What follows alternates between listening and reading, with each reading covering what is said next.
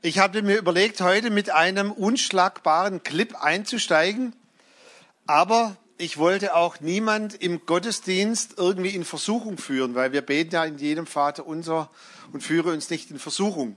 Weil der Clip ist mit einem der deutschen Topmodels, Eva Pattberg, ähm, und ich dachte, hm, ist vielleicht so an der Grenze, weil sie leicht begleitet in einem Badetuch durch ihre Wohnung geht also schaut den Clip euch zu Hause mal an. Männer, aber nur mit euren Frauen zusammen, bitte. Ähm, der heißt Textilblindheit. Und weil ich aber dachte, es gibt nichts, was das so gut irgendwie darstellen kann, habe ich euch zumindest mal eine Folie mitgebracht ähm, über Textilblindheit und habe jetzt noch äh, ganz, ganz frisch den Ton von diesem Clip uns dabei. Also ihr schaut jetzt einfach das Bild an und dann hört ihr mal den Ton, der zu dem Clip gehört. Und Männer zu Hause nur mit euren Frauen bitte anschauen, okay? Meine Frau fügt gerade an, dass auch Männer davon betroffen sein können. Also unmittelbar Betroffene, ihr könnt nach dem Gottesdienst zu uns kommen, wir beten für euch. Ja, wer kennt nicht dieses Phänomen? Ich habe den ganzen Schrank voll, nichts anzuziehen. Und aus positivem Anlass darf ich ja gerade meinen Kleiderschrank entrümpeln.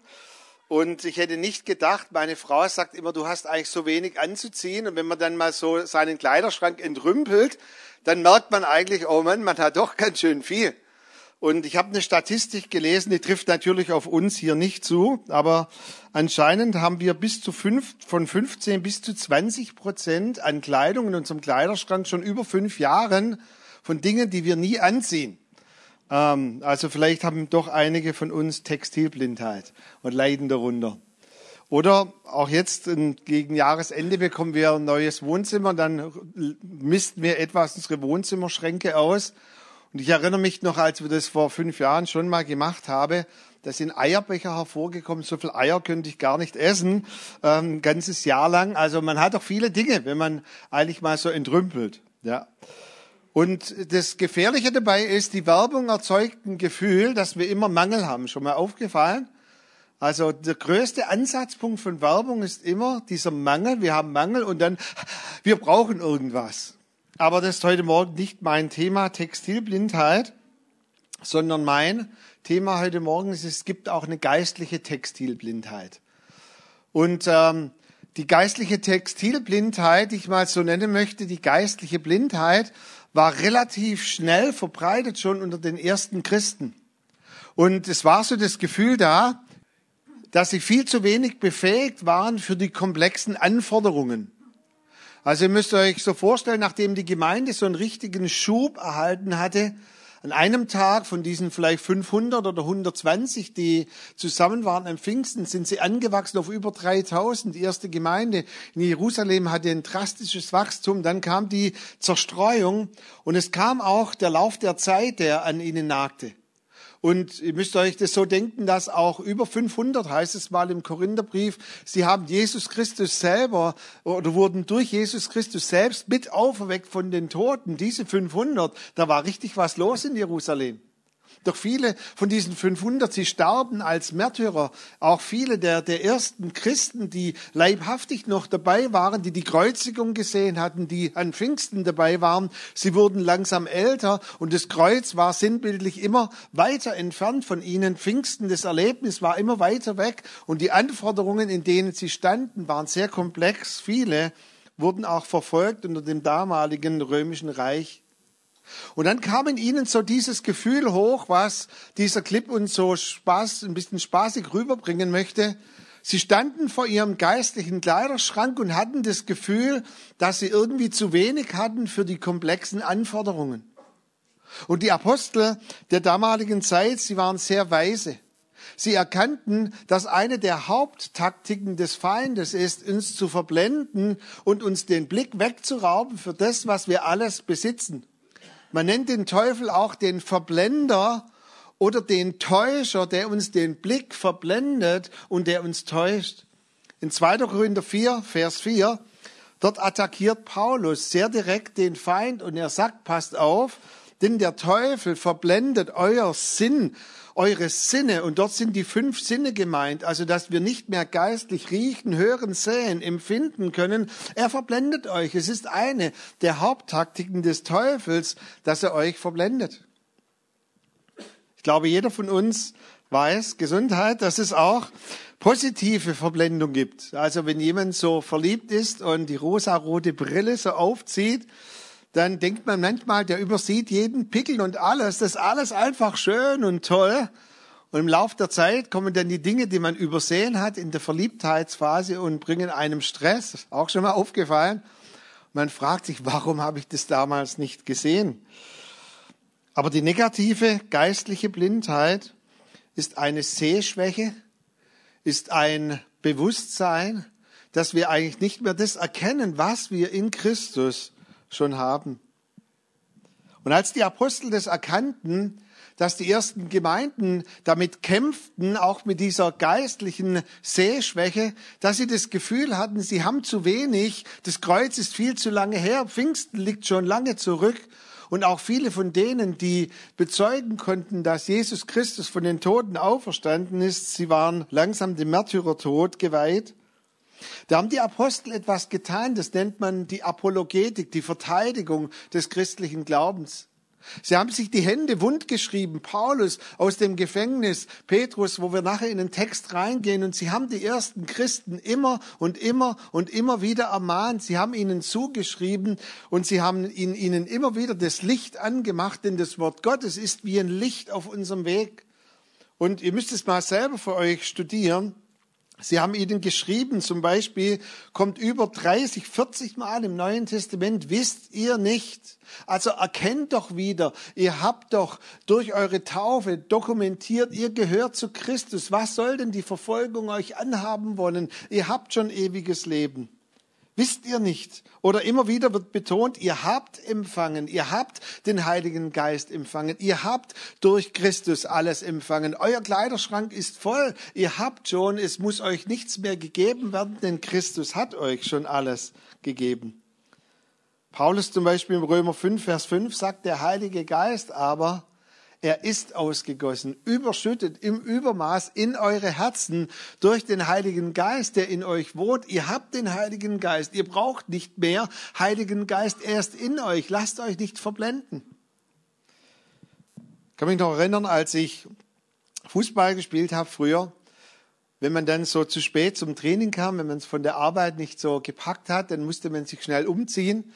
Und dann gab's so ein so ein Sportbeutel, wo man dann seine Wertsachen hineintun konnte, seine Uhr. Damals gab's doch keine Smartphones, das könnte man sich heute gar nicht mehr vorstellen. Ähm, dann hat man so seine Uhr genommen oder seine Schlüssel und hat es in so einen Sportbeutel reingetan, weil man es nicht in der Kabine lassen wollte.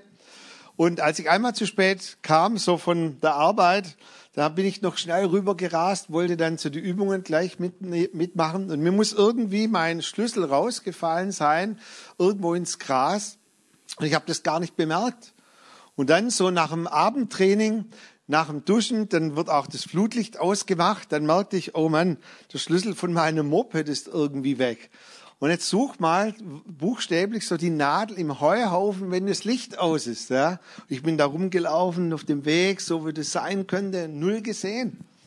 Dann haben meine Kumpels etwas Interessantes gemacht. Sie sind mit ihren Mopeds hergefahren und haben ihre Lichter zusammengebündelt und es war wie so ein Lichtkanal. Sie haben gesagt, hey Seven Oak, das war mein Spitzname damals, Sieben Eich, Seven Oak, wo bist du etwa gelaufen? Und dann haben sie mit fünf, sechs, sieben Mopeds so einen Lichtkegel gebahnt und haben mir in etwa den Weg gezeigt, wo ich gelaufen bin. Und plötzlich im Licht konntest du sehen und irgendwo hat's geblinkt und ich konnte meinen Schlüssel wieder auf, aufheben, sagt der Schwab. Wie heißt es eigentlich auf Deutsch? Aufgreifen. Und aufheben ist richtig, danke. heißt auch Hebbarkeitsdatum bei der Milch. Gell? Ähm, auf jeden Fall auf jeden Fall ist so das Wort Gottes und war das die Aufgabe der Apostel. Sie haben immer wieder das Licht angemacht und wollten uns zeigen, was wir eigentlich schon alles haben. Und ich habe mal einen Vers herausgegriffen und es ist aus der Übersetzung der Jesus Freaks aus der Volksbibel, weil dort finde ich das so krass wiedergegeben, wie der Petrus hier schreibt, alles, was wir zum Leben brauchen. Und um so drauf zu sein, wie es Gott gut findet, hat Jesus uns schon lange zur Verfügung gestellt. Ich empfehle euch mal, nicht für die Dauerbibel lese, aber wenn ihr euch verliert in Luther und Elberfelder und dann lest so Schachtelsätze, um was geht's eigentlich, könnt ihr ruhig mal die Volksbibel lesen, weil die versuchen ganz einfach uns das mal rüberzubringen. Hey, alles, was wir zum Leben brauchen, hat uns Jesus schon lange zur Verfügung gestellt. In der Elberfelder hört sich das in etwa so an. Seine göttliche Kraft hat uns alles zum Leben und zur Gottseligkeit geschenkt durch die Erkenntnis dessen, der uns berufen hat zu oder durch Herrlichkeit und Tugend. Schon ein bisschen schwieriger, schwerer zu verstehen. Und Paulus, äh, Petrus sagt ja zu Paulus, einige Worte bei diesem Mann Paulus sind schwer verständlich. Ich finde, es ist auch schwer verständlich. Ähm, also hier nochmal, alles, was wir zum Leben brauchen. Und ich finde es so cool, ich habe nochmal nachgeforscht, was heißt denn alles? Alles heißt alles. Hm. Und für uns Schwaben oder die, die schwabische Affinität oder Wurzeln haben, ist geschenkt, umsonst. Ha, ist noch besser, oder? Wir nehmen doch alles, was geschenkt wird, oder? Ähm, unser geistlicher Kleiderschrank ist voll mit allem, was wir brauchen. Und hier sagt Petrus explizit alles, was ihr braucht, um ein Leben zu führen durch euren Glauben, das habt ihr zur Verfügung. Es ist euch geschenkt. Ihr braucht nicht mehr, sondern ihr habt es. Nehmt es bitte in Besitz und zieht die Kleider an, die ihr habt. Und dann geht dieser Abschnitt im zweiten Petrus sehr krass weiter. Und jetzt kommt es eigentlich, was ich euch gesagt habe, was Petrus hier tut. Er schreibt in den Versen 12 bis 15, darum will ich es nicht lassen, euch alle Zeit daran zu erinnern, obwohl ihr es wisst und gestärkt seid in der Wahrheit, die unter euch ist. Ich halte es aber für richtig, solange ich in dieser Hütte bin, damit meint er, solange ich noch lebe, euch, und jetzt kommt diese Redewendung oder dieser Satzbau, immer wieder zu erwecken und zu erinnern. Ich will mich aber bemühen, dass ihr dies alle Zeit auch nach meinem Hinscheiden im Gedächtnis behalten könnt. Ist das nicht krass? Petrus sagt, eigentlich weiß ich, dass ihr das wisst. Und ich sag's mal so, immer wieder erlebe ich es auch. Und ich glaube, der Peter hat es vor zwei Wochen gesagt in der Predigt. Wir Pastoren, wenn wir dann darüber beten und meditieren und den Gott fragen, was sollen wir eigentlich predigen, kommt ganz häufig so eine Stimme zu uns, die uns sagen möchte, das wissen die alle schon. Und es ist die Stimme des Verblenders und des Feindes, der uns irgendwie wegblenden möchte, sagt, na, da muss man nicht drüber predigen, das weiß man doch schon. Und Petrus sagt hier, ich gehe dem Teufel nicht auf den Leim. Ich will es nicht lassen. Ich weiß doch, dass ihr das wisst. Ich predige doch nichts Neues, wenn ich sage, ihr seid doch getauft. Ihr habt den Heiligen Geist empfangen. Euer Kleiderschrank ist voll. Aber was macht hier Petrus? Er sagt, ich werde nicht müde, das immer wieder zu tun. Und er geht dann in eine ganz krasse Redewendung hinein. Er sagt, auch wenn ich mal weg bin, wenn ich hingeschieden bin, wenn ich tot bin, wenn ich beim Vater bin, dann möchte ich, dass diese Worte immer noch in euren Ohren klingen. Warum? Weil diese Verblendung, diese geistliche Blindheit eine ganz ernstzunehmende Krankheit ist. Und er macht hier wieder das Licht an und er sagt, ich weiß, dass ihr es eigentlich wisst, aber alle Zeit möchte ich euch erwecken und erinnern. Und dann in den Versen 8 und 9, und ich bitte euch, lest es wirklich mal zu Hause selber durch. In den Versen 8 und 9 stellt er gegenüber die Erkenntnis unseres Herrn Jesus Christus er sagt, ich, ich tue das aus einem Grund, weil ich euch immer wieder in das Schauen, in das innere Sehen hineinführen möchte, wer ihr in Christus seid, was ihr alles habt. Weil wenn ihr nicht mehr richtig seht, dann kommen hier zwei Worte im Vers 9, dann seid ihr blind oder kurzsichtig. Ist doch krass, oder?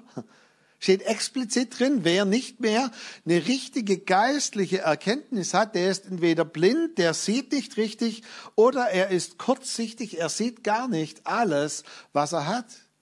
Für die, die ihr kurzsichtig seid, wie ich es bin, mit über fünf Dioptrien, da macht schon jemand den Test, steht mal vor euren Kleiderschrank in drei Meter Abstand und schaut dann hinein. Hm, nix drin. Hm. Textilblindheit. Schatz, ich habe nichts anzuziehen. Aber wenn ich meine Brille aufziehe, hm, plötzlich sehe ich's, ja. Diese geistliche Blindheit oder Sehschwäche, die ist ziemlich krass. Ich kann mich noch gut erinnern, als äh, unsere Kinder kleiner waren, da sind wir immer Dienstag in meinem freien Tag nachmittags ins Schwimmbad gegangen und sie haben das einfach geliebt, irgendwie so Wasser und es war für uns eine ganz tolle Zeit. Und ich tue dann meine Brille immer runter, da gibt es so ein Fach, wo man die reinlegen kann und habe zu meiner Frau gesagt, ich gehe ins Dampfbad runter, komme aber bald wieder hoch. Und dann kam ich hoch und dann kneift man so wie die Augen zusammen. Dann war ich mir sicher, da drüben ist meine Tochter. Ich tauche ins Wasser ein und ich schwimme und ich schwimme und ich nehme meine Tochter hoch und in dem Moment merke ich, oh, das ist nicht meine Tochter.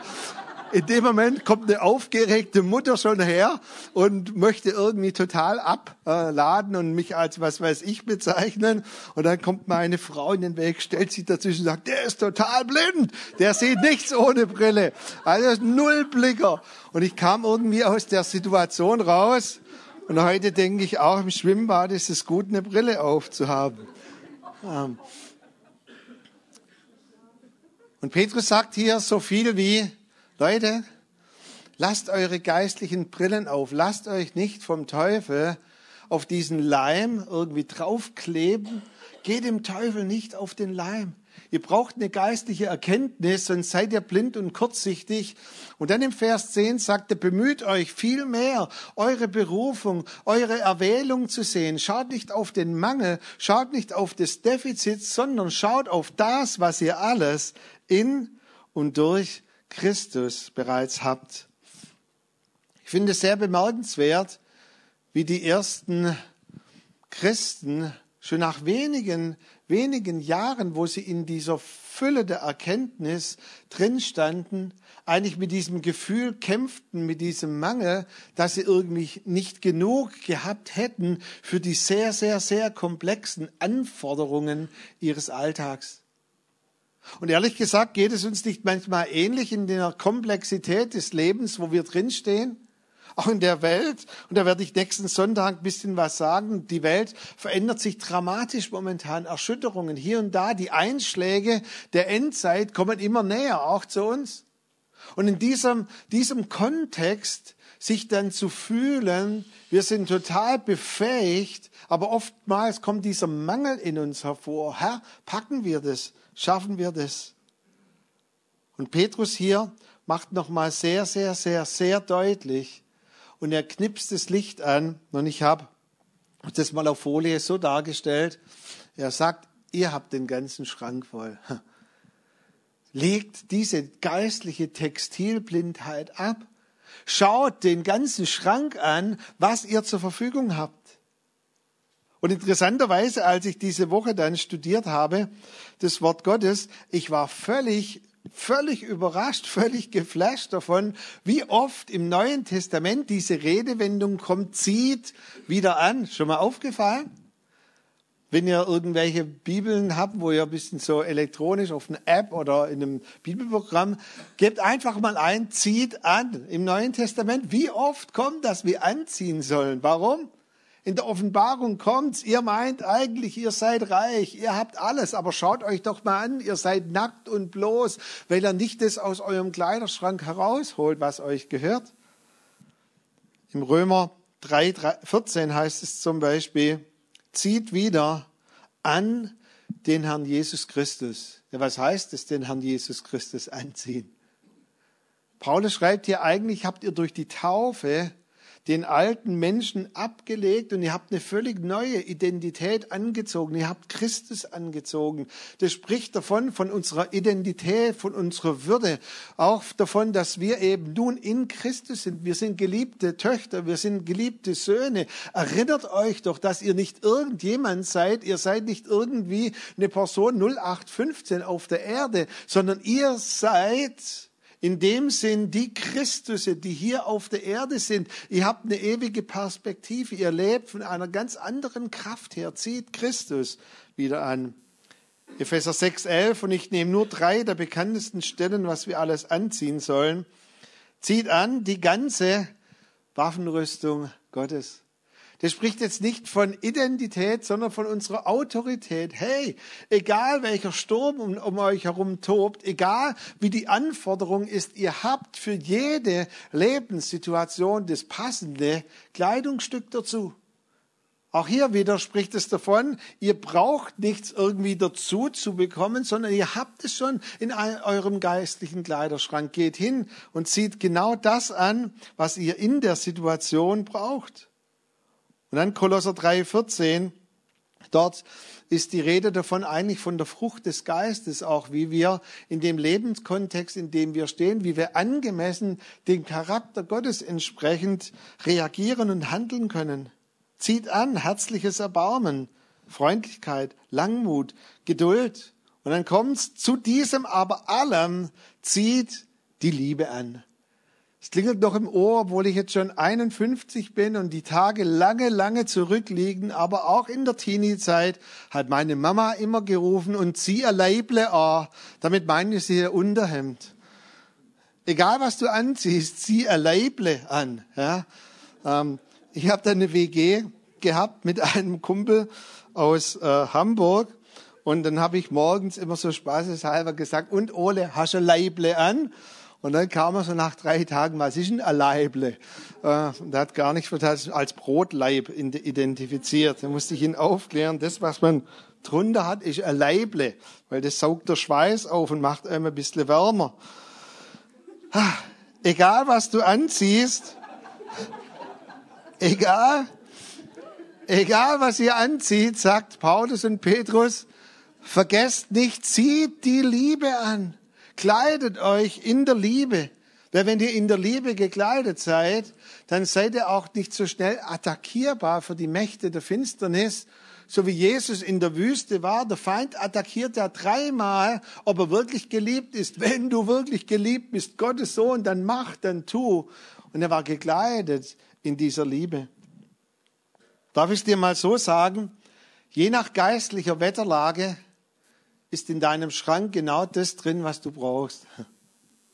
Wenn Stürme sind, dann zieh dich so an, als ob ein Sturm da ist wenn eine Herausforderung auf dich wartet, wenn du sinnbildlich gerade über eine Schwierigkeit hinweggehen musst, also wie es auch in Jesaja an anderen Bibelstellen heißt, wenn wir mal auch einen Berg überklimmen müssen, der schwierig erscheint für uns, dann zieh dich so an, wie als dass du den Berg erklimmen könntest.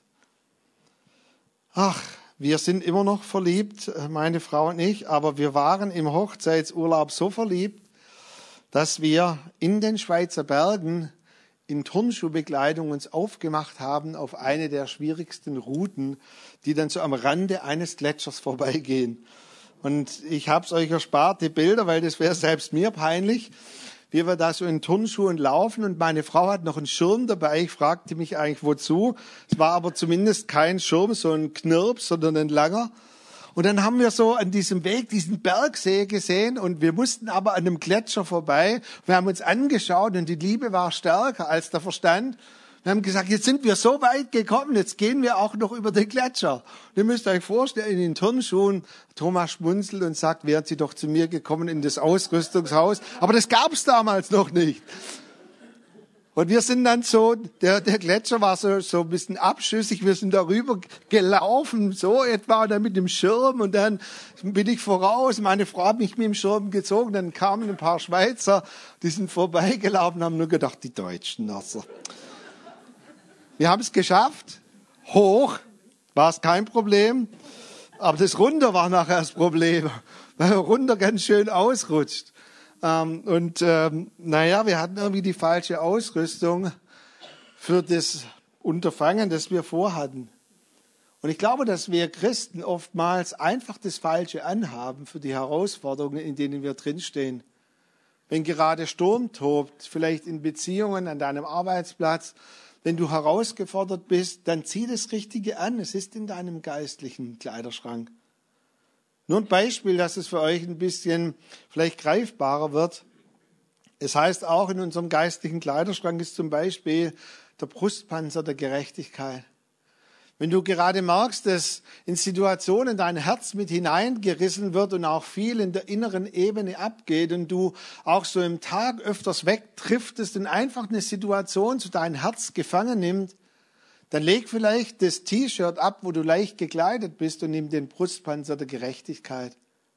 Und nimm diesen Brustpanzer der Gerechtigkeit, zieh ihn an und sag deinen Gefühlen, sag deinem Herz, dass du in Christus diese Fähigkeit hast, dass dein Herz einen Frieden haben kann, obwohl um dich herum ein totaler Sturm ist. Der Friede Gottes aber, der höher ist als jede menschliche Vernunft, im Englischen steht dort, ist wie ein Bypass. That bypasses. Du hast einen Bypass, wenn du diesen Brustpanzer anziehst und dieser Brustpanzer ist wie ein Bypass, dass all diese Stürme vorbeigehen an deinen Gedanken, an deinem physischen Herzen. Du bist geschützt, weil du diesen richtige Kleidung, diesen Brustpanzer der Gerechtigkeit anhast. In Lukas 12, 48 Dort steht ein Bibelvers, der etwas riskant ist und den auch viele vielleicht etwas anders verstehen, als er eigentlich gemeint ist, auch weil er in einem etwas für uns komischen Kontext steht von einem Knecht, der dann ausgepeitscht wird, wenn er nicht das Richtige tut. Und deshalb wird dieser Vers gar nicht so oft gerne zitiert. Ich lese ihn euch mal vor. Dort heißt es dem, denn, Entschuldigung, denn, wem viel gegeben ist, bei dem wird man auch viel suchen. Und wem viel anvertraut ist, von dem wird man auch umso mehr fordern. Was verstehen wir? Wir haben dieses Bild, dass da ein Herr ist, ein Gott im Himmel, der uns möglichst irgendwie so in eine Anforderung hineinbringen möchte, dass wir es gerade noch schaffen oder vielleicht manches Mal auch nicht schaffen. Aber eigentlich ist diese Bibelstelle komplett anders gemeint. Diese Bibelstelle meint, wenn viel Anforderung in deinem Leben ist, ist dir auch viel gegeben. Also wenn du in einer zum Beispiel Führungsposition bist und die Komplexität der Situation dich schier zu überfordern äh, scheint und du weißt gar nicht mehr, wo hinten und vorne ist, dann erinnere dich daran, wenn von dir viel gefordert ist, ist dir auch viel gegeben. Ein anderes Beispiel, das vielleicht damit einhergeht, wäre das Gleichnis der fünf Talente.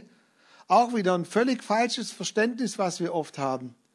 So dieses ein, zwei, drei, vier, fünf Talent, ja, wie viel habe ich? Ich habe vielleicht ein Talent und die Anforderung ist aber fünf. Nein, die Wahrheit dahinter ist, wenn deine Anforderung im Alltag anschlägt auf fünf voller Ausschlag, dann hast du fünf Talente zur Verfügung, um dieser Anforderung gerecht zu werden. Man könnte diesen Vers auch andersrum übersetzen, von der Satzstellung und so wiedergeben, man wird viel suchen bei denen, denen viel gegeben ist. Und man wird von denen viel fordern können, denen viel anvertraut ist. Klingt das nicht schon ganz anders? Also im Sinne von, hey, mir ist total viel gegeben. Ja, die Situation zum Beispiel mit kleinen Kindern, Komplexität, der Mann oft unterwegs. Ich bin angefordert, ich bin am Anschlag. Jetzt ist keine Phase von nur eins oder zwei Herausforderungen. Jetzt ist Phase fünf. Da möchte ich dir zusprechen, du hast auch fünf Anforderungsprofile von Gott bekommen. Dein Kleiderschrank ist voll. Je nach Anforderungen haben wir genau das, was wir brauchen. Paulus drückt es ein bisschen anders aus. Er sagt, Gott hat jedem das Maß des Glaubens zugeteilt. Ha. Hat nichts mit Oktoberfest zu tun eigentlich, auch nichts mit Bier. Seht ihr, was die Werbung schon wieder tut? Es denkt mancher Mann, mh, hm, so ein kühles, gezapftes Bier. Aber ihr seht, mir geht es um den geistlichen Hintergrund. Also das ist ein himmlisches Bier.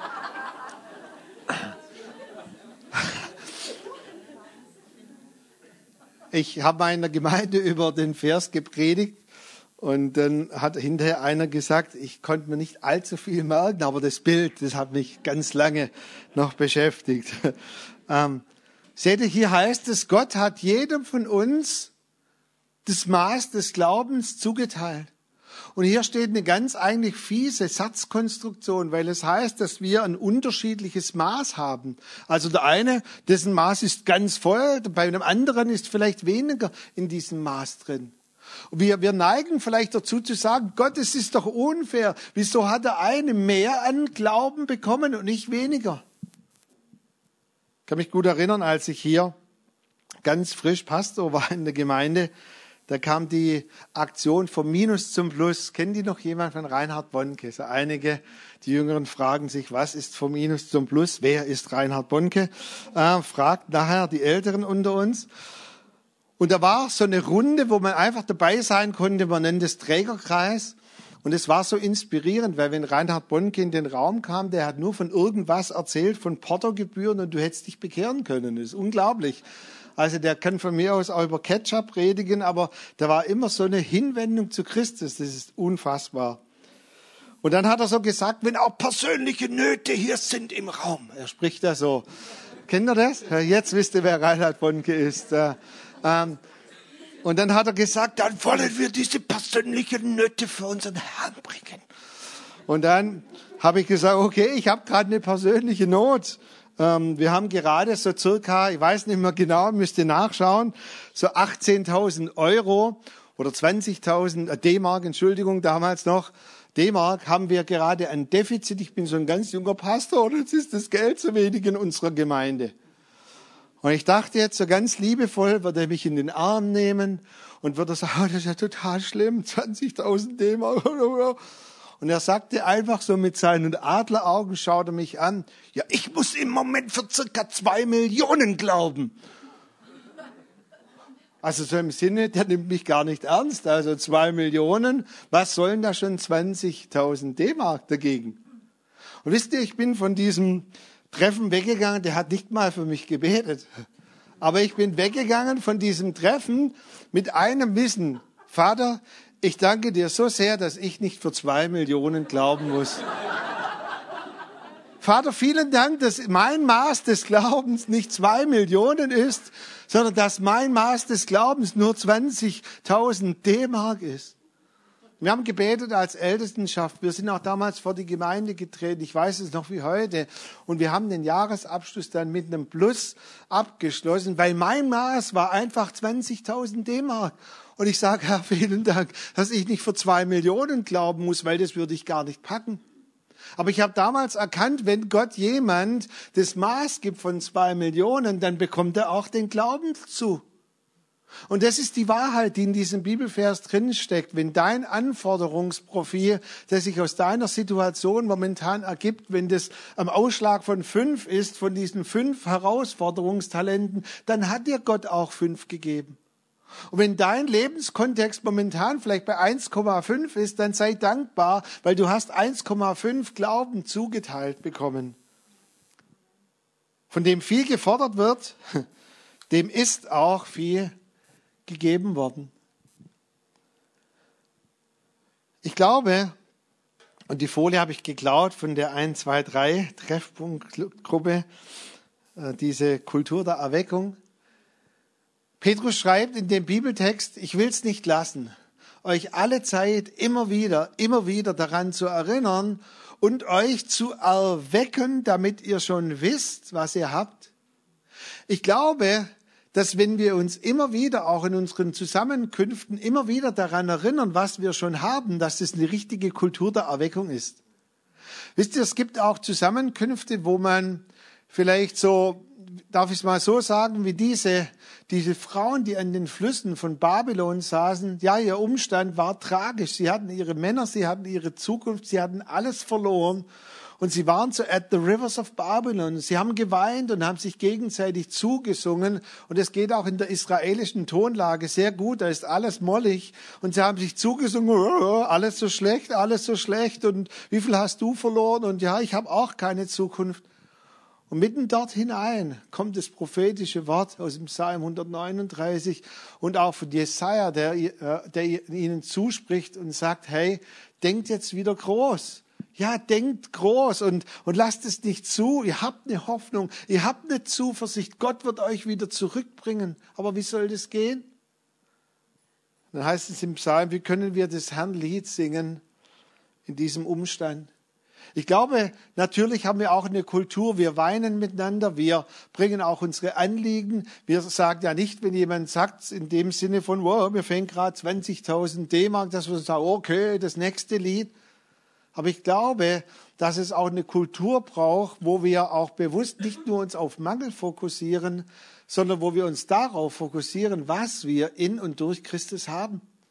Und für mich wäre eigentlich eine tolle Kultur, wenn, was meine ungläubigen Freunde damals beim Fußball gemacht haben, wenn wir in den Gottesdienst kommen, dass wir alle unsere Mofas zusammenstellen und dass wir uns so richtig anfunzeln mit dem Licht und dass wir uns gegenseitig zeigen, dass wir nicht verblendet sind, sondern völlig geblendet. Das wäre für mich eigentlich so, so der Höhepunkt, dass wir uns so blenden, positiv von der Schönheit, von der Autorität, die wir in und durch Christus haben. Dankeschön. Wir haben vor kurzem hier so ein Leitertreffen gehabt. Ich bin gleich auf der Landebahn. Ein Leitertreffen gehabt, wo ich einfach mal das Empfinden hatte, dass wir immer konnten bestimmte Leute so in einem Kreis, für die, die dabei, dabei waren, ihr wisst es ja noch, konnten Leute, die für einen bestimmten Bereich zuständig sind, einfach Platz nehmen in so einem Art Stuhlkreis und die anderen sind drumherum gestanden und haben einfach positiv zugesprochen, auch prophetisch zugesprochen, warum wir die Personen so schätzen und warum wir ihre Gaben so schätzen und warum wir es einfach lieben, dass sie für die bestimmten Bereiche stehen in der Gemeinde. Und hinterher kamen zwei Personen auf mich zu, die haben gesagt, boah, das war ja brutal, wie viel Heiliger Geist da im Raum war. Ich habe gesagt, für mich ist das gar nicht so verwunderlich. Weil wenn wir unseren Job tun, tut der Heilige Geist seinen Job. Und wisst ihr, Epheser 5, 18, 19, 20 ist sowas von glasklar. Dort heißt es, werdet immer und immer und immer wieder erfüllt mit Heiligem Geist. Ja, wodurch denn? Indem ihr einander, indem ihr zueinander sprecht und euch aufbaut in Psalmen, in Lobliedern, indem ihr euch gegenseitig anfächelt und das Licht anmacht und euch zeigt, hey, dein Kleiderschrank ist voll, du hast alles, du hast das Maß des Glaubens. Darf ich es mal umkehren? Ich glaube, dass manches Mal so wenig Heiliger Geist da ist unter uns und wir nicht mehr in dieser Erfüllung leben, weil wir unseren Job nicht tun. Der Heilige Geist, er wartet darauf, er sucht diese Kultur, diese, Landesba diese Landebahn. Er kommt gerne, wenn wir unseren Job tun, wenn wir dieses Bekenntnis zueinander sprechen, wie es auch Paulus getan hat zu Timotheus. Timotheus, mm -mm, Schluss jetzt mit deiner Verzagtheit, hör auf, nein, Schluss. Timotheus, du hast nicht erhalten den Geist der Furcht. Lass es jetzt. Geh in ein anderes Denken hinein, in ein anderes Paradigma. Guck mal, was du alles hast. Du hast Kraft, Liebe, Besonnenheit. Und dann bombardiert er ihn förmlich wie aus der Wasserspritzpistole. Ein ganzer Abschnitt, wo er sich gar nicht mehr wehren kann. Timotheus, in dir ist schon der Glaube deiner Großmutter Eunike und denk erst mal an deine Mutter. Und Timotheus steht da völlig von diesem Wasser, das jetzt über sich ergießt durch diese Aussagen von Paulus, wo er am Schluss sagt, hm, recht. Ja, ja, ja, ich glaub's. Ja, ja, ich hab's ja kapiert. Aber ist es nicht eine gute Kultur? Wenn wir uns vielleicht auch manches Mal im Lobpreis, im prophetischen Reden auf die Nerven gehen und uns das nochmal zusingen. Manches Mal werde ich gefragt, warum wiederholen denn die im Lobpreis dann eine bestimmte Strophe nochmal und nochmal? Darf ich es mal so sagen? Ich glaube, die brauchen es nicht, sondern wir brauchen das. Dass wir es nochmal singen und nochmal und, und nochmal, ja und nochmal. Und vielleicht so oft singen, wie du das wieder wettmachst, was du unter der Woche alles negativ ausgesprochen hast. Ich schaff's nicht, nein, ich schaff's nicht. Und dann aussingen, doch, Gott ist größer. Mein Gott ist stärker. Und vielleicht musstest du so oft singen, bis es du wieder glaubst und dein inneres Mopedlicht äh, irgendwie wieder schneller brennt. Jetzt bin ich völlig woanders. Jetzt machen wir einfach Schluss dann. Äh, was steht hier noch? Ah, ja, hier steht noch. Ich wollte dir noch was mitgeben. Wäre das nicht ein prophetisches Zeichen, jeden Morgen, wenn du dich anziehst? Also, ihr zieht euch ja jeden Morgen an, das sehe ich. Ähm, könntet ihr da nicht jeden Morgen, wenn ihr so in euren Kleiderschrank geht, nochmal ganz bewusst das auch als eine geistliche Handlung vornehmen euch zu überlegen, noch kurz vielleicht zwei, drei Minuten reflektieren, was wartet denn heute alles auf mich? Welche Besprechung? Was ist mit den Kindern? Was ist hier und dort? Und dann, indem ihr euch anzieht, auch geistlich anzuziehen und zu sagen, oh, super, genial, ich habe alles durch Christus. was? Heute stürmt's? Okay, dann ziehe ich eben ein bisschen ein, ein stärkeres Gewand an. Na, Brustpanzer brauchen wir heute nicht, aber heute nehme ich das Schild des Glaubens. Haha. Und ich lasse mich nicht von dir, Teufel, blenden. Ich werde dich blenden. Und uns möchte ich fragen, wollen wir diese Kultur, wo wir uns immer wieder erwecken, wo wir uns zusprechen, wo wir uns daran erinnern, so wie Petrus gesagt hat, ja, ja, ihr werdet lächeln, ich weiß, ich schreibe euch immer das Gleiche, aber ich mag's und über meinen Tod hinaus, ich werde euch immer noch nerven damit. Ihr habt alles, ihr habt alles anzuziehen. Und ich habe mir gedacht, was vielleicht gut wäre, wenn wir das Lied gemeinsam singen, Christ is enough. Wir werden auch zumindest, glaube ich, den Refrain auf Deutsch singen, damit wir das nochmal ganz bewusst in unserer Sprache aussingen können. Du bist genug. Ich habe genug. Und wenn ihr wollt, es muss keiner hier, dass eine Gruppendynamik entsteht, aber wenn ihr wollt, ich finde es immer so toll, wenn man auch jemand daneben sich hat, wenn wir uns vielleicht zu zweit zueinander zudrehen, so wie ich es jetzt mit der Johanna mache, und einfach sagen, Johanna, ich möchte dich einfach kurz segnen und dir zusprechen, du hast alles und dass wir einfach auch prophetisch, wenn wir empfinden, was und uns etwas zusprechen und nochmal das Mopedlicht anmachen und uns segnen und dass wir wirklich gesegnet von hier weggehen mit einer Kultur, dass wir uns zusprechen und das beleuchten, was wir in und durch Christus bereits haben. Christ is enough.